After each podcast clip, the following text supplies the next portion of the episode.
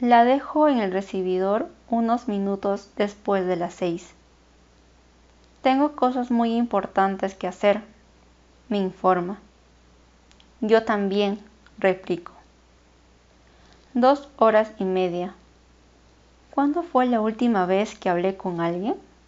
Con cualquiera, durante dos horas y media.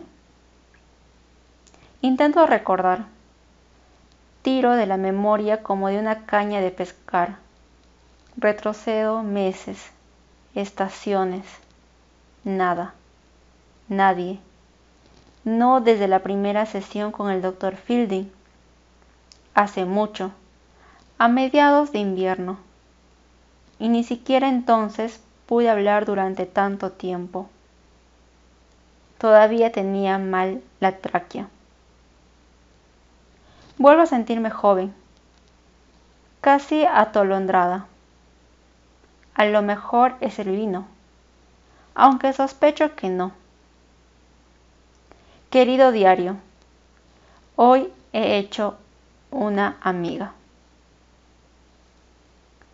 Más tarde, ya por la tarde, estoy quedándome dormida mientras veo a Rebeca cuando suena el telefonillo del portero automático. Me quito la manta y voy arrastrándome hasta la puerta. ¿Por qué no se marcha? Susurra con desprecio Judith Anderson a mis espaldas. ¿Por qué no deja Manderley? Observo el monitor del portero automático. Un hombre alto, de espaldas anchas, caderas angostas y profundas entradas. Me cuesta un rato. Estoy acostumbrada a verlo a todo color. Pero entonces reconozco a Alistair Rousseau. ¿Qué mosca te ha picado ahora? ¿Digo o pienso? Pienso ¿qué digo. Está claro que sigo borracha. Además, Tampoco debería haberme metido esas pastillas. Presiono el botón para abrir. El cierre se desbloquea ruidosamente. La puerta gimotea. Espero a que se cierre. Al abrir la puerta del recibidor, él está ahí, plantado, pálido y luminoso en la oscuridad, sonriendo con su sólida dentadura, asomando de sus compactas encías, los ojos claros y las patas de gallo surcando el contorno. Alistair Russell dice, vivimos en el 207, al otro lado del parque. Pase. Le tiendo la mano. Soy Anna Fox. Hace un gesto con la mano para que aparte la mía y se queda parado. En realidad no quiero interrumpir y siento molestarle si está haciendo algo. ¿Noche de peli? Asiento en silencio. Él sonríe de nuevo, luminoso como un escaparate navideño. Solo quería saber si había tenido alguna visita esta tarde. Frunzo el ceño. Antes de poder responder, una explosión estalla a mis espaldas. La escena del hundimiento del barco. Un barco encallado que lanza cohetes, grita la gente. Bajemos todos a la bahía. Demasiado alboroto. Regreso al sofá. Pongo la película en pausa. Cuando vuelvo a mirarlo, Alistair ha avanzado hasta la sala, bañado por la luz blanca. Las sombras resaltan las hendiduras de sus mejillas. Parece un cadáver. Por detrás de él, la puerta bosteza en la pared. Es una boca negra. ¿Le importaría cerrarla? Lo hace. Gracias. Digo, y la palabra se me cae de la lengua. Estoy balbuceando. ¿Le pillo en un mal momento? No, no pasa nada. ¿Le sirvo algo de beber?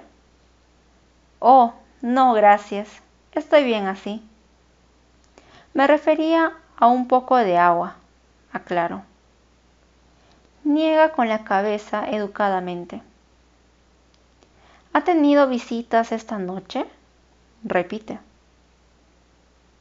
Bueno, Jen ya me lo advirtió. Aunque no parece el típico controlador de ojos vidriosos y labios muy apretados. Es más bien como un león jovial en el otoño de la vida, con su barba entrecana y esa línea del pelo que retrocede a toda velocidad. Imagino que Ed y él se llevarían bien, en plan colegueo, encantados de conocerse, metiéndose lingotazos de whisky e intercambiando batallitas. Pero fíjate tú de las apariencias y todo eso. No es asunto suyo, por supuesto, con todo. No quiero ponerme a la defensiva. He estado sola toda la noche, me cuento. Estoy en pleno maratón de películas.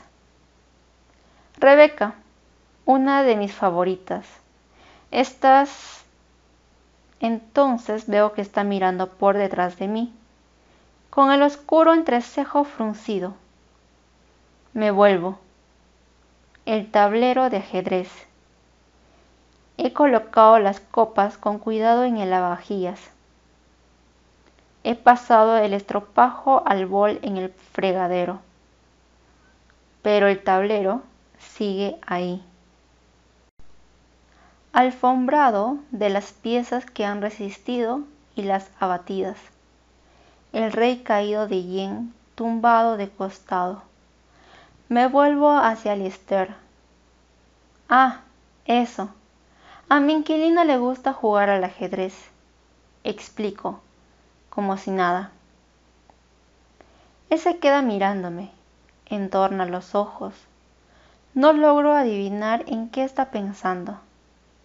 Eso jamás me ha costado, no después de 16 años viviendo en cabezas ajenas, aunque quizás haya perdido práctica. O también podría ser por la bebida y por la medicación. ¿Juega? Tarda un rato en responder. Hace mucho tiempo que no. Dice. ¿Aquí solo vive su inquilino y usted?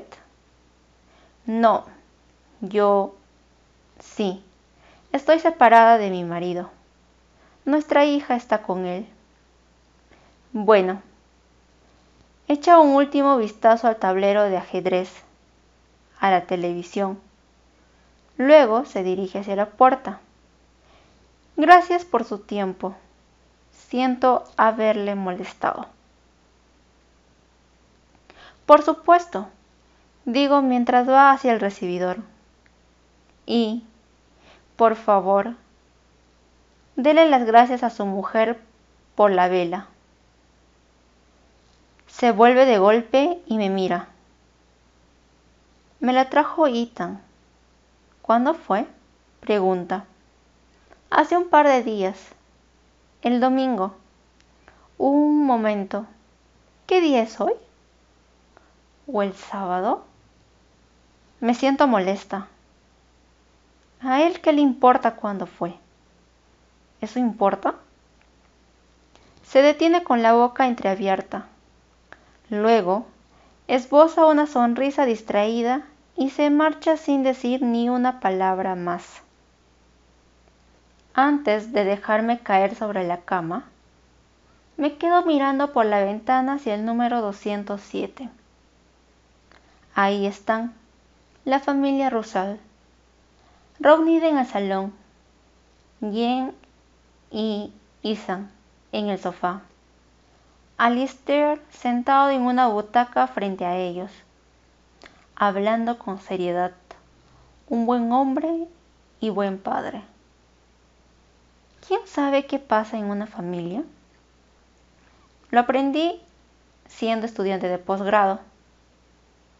Puedes pasar años con un paciente y, pese a todo, podrás sorprenderte, me dijo Weasley, después de habernos saludado por primera vez estrechándonos la mano, sus dedos amarillos por la nicotina. ¿Cómo es eso? pregunté. Se acomodó detrás de su mesa de escritorio y se hundió los dedos separados en el pelo. Puedes escuchar los secretos, miedos y deseos de alguien, pero recuerda que existen gracias a los secretos y miedos de otras personas que viven en los mismos espacios. ¿Has oído esa frase de que todas las familias felices se parecen? Guerra y paz, dije. Ana Karenina pero eso da igual. Lo que importa es que no es cierto. Ninguna familia, feliz o infeliz, se parece a otra. Tolstoy estaba de mierda hasta arriba. Recuérdalo. Lo recuerdo en este momento y acaricio con el pulgar la rueda del enfoque, mientras visualizo una foto a través del objetivo, una foto de familia, pero entonces bajo la cámara.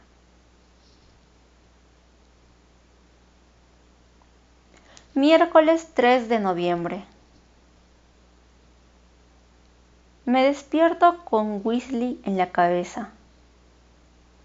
Con Weasley y una resaca de tomo y lomo. Bajo como puedo hasta el estudio, como sumida en una neblina. Luego entro disparada en el baño y vomito. Éxtasis celestial. Tal como he descubierto, vomito con gran precisión. Ed dice que podría serme profesional. Tiro una vez de la cadena y se va toda la porquería. Me enjuago la boca, me doy unas palmaditas en las mejillas para recuperar el color y regreso al estudio. Al otro lado del parque no se ve a nadie. Por las ventanas de los Russell, las habitaciones están a oscuras. Me quedo mirando la casa. La casa me devuelve la mirada me doy cuenta de que los echo de menos. Miro hacia el sur, por donde pasa arrastrándose un taxi destartalado.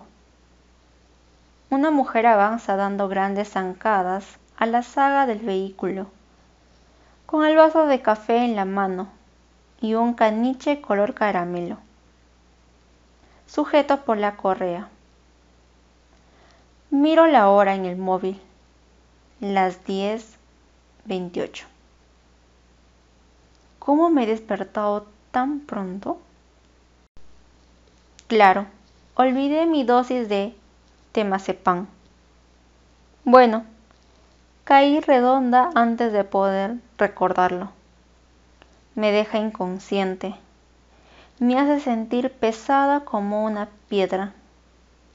Y ahora la noche de ayer me da vueltas en la cabeza, cegándome como luces estroboscópicas, como el carrusel de extraños en un tren. ¿Eso ocurrió de verdad? Sí. Descorchamos el vino de yen. Hablamos de navegación. Nos pegamos un atracón de chocolate. Yo saqué una foto Hablamos sobre nuestras familias. Desplegamos mis pastillas sobre la mesa. Bebimos un poco más. No en ese orden. Tres botellas de vino. ¿O fueron cuatro? Aún así puedo aguantar más. y lo he hecho. Las pastillas, digo, igual que un detective gritaría, Eureka. La dosis, ayer me tomé el doble, lo recuerdo. Tienen que haber sido las pastillas.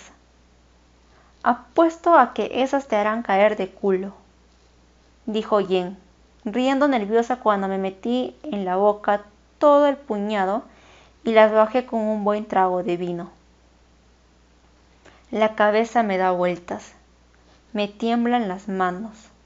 Encuentro un tubo de Advil, de tamaño para viajes en el fondo del cajón de mi mesa de escritorio. Me trago tres cápsulas. Hace nueve meses que se pasó la fecha de caducidad. En ese tiempo han sido concebidos y traídos al mundo niños. Pienso, vidas completas creadas. Me tomo una cuarta, por si acaso. Y luego, ¿luego qué? Sí, luego vino Alistair, preguntándome por su mujer. Percibo movimiento a través de la ventana. Levanto la vista. Es el doctor Miller, que sale de casa para ir al trabajo.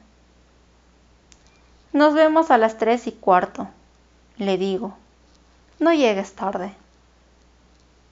No llegues tarde. Era la norma de oro de Weasley. Para muchas personas, estos son los 50 minutos más importantes de la semana. Me recordaba. Así que por el amor de Dios, hagas lo que hagas o no hagas, no llegues tarde. Weasley, brillante. Hace tres meses, desde la última vez que lo busqué, agarro el ratón y entro en Google. El cursor aparece pulsante en el recuadro de búsqueda, como un latido. Sigue ocupando la misma cátedra adjunta. Es lo que leo sigue publicando artículos en The New York Times y un abanico de publicaciones especializadas. Y todavía sigue pasando consulta. Por supuesto, aunque recuerdo que el centro se trasladó a Yorkville en verano. Digo el centro, pero en realidad solo son Weasley y su recepcionista, Fob, y su Datafono marca Square. Y ese sillón con reposapiés de Eames. Él está enamorado de su Eames. Está enamorado de Eames y no de mucho más. Weasley nunca se ha casado. Sus clases fueron su amor, sus pacientes sus hijos. No vayas por ahí sintiendo lástima por el pobre doctor Brill, Fox me advirtió. Lo recuerdo a la perfección. Central Park. Los cisnes con sus cuellos en forma de interrogante. Cuando el mediodía se colaba por el encaje de los olmos. Acababa de pedirme que me uniera a él como socia minoritaria en la consulta. Mi vida está demasiado completa, dijo. Por eso te necesito, o alguien como tú. Juntos podemos ayudar a más niños. Tenía razón, como siempre. Hago clic sobre el buscador de imágenes de Google. La búsqueda da como resultado una pequeña galería de fotografías. Ninguna especialmente reciente ninguna especialmente favorecedora. No soy fotogénico, comentó una vez, sin lamentarse, con un halo tembloroso del humo de su puro desplazándose sobre su cabeza, con las uñas manchadas y rotas. No lo eres, admití. enarcó una sola ceja insuta. ¿Verdadero o falso? ¿Eres así de dura con tu marido? No es estrictamente verdadero. Resopló. Algo no puede ser estrictamente cierto, dijo. O es verdadero o no lo es. O es real o no lo es. Bastante cierto, respondí.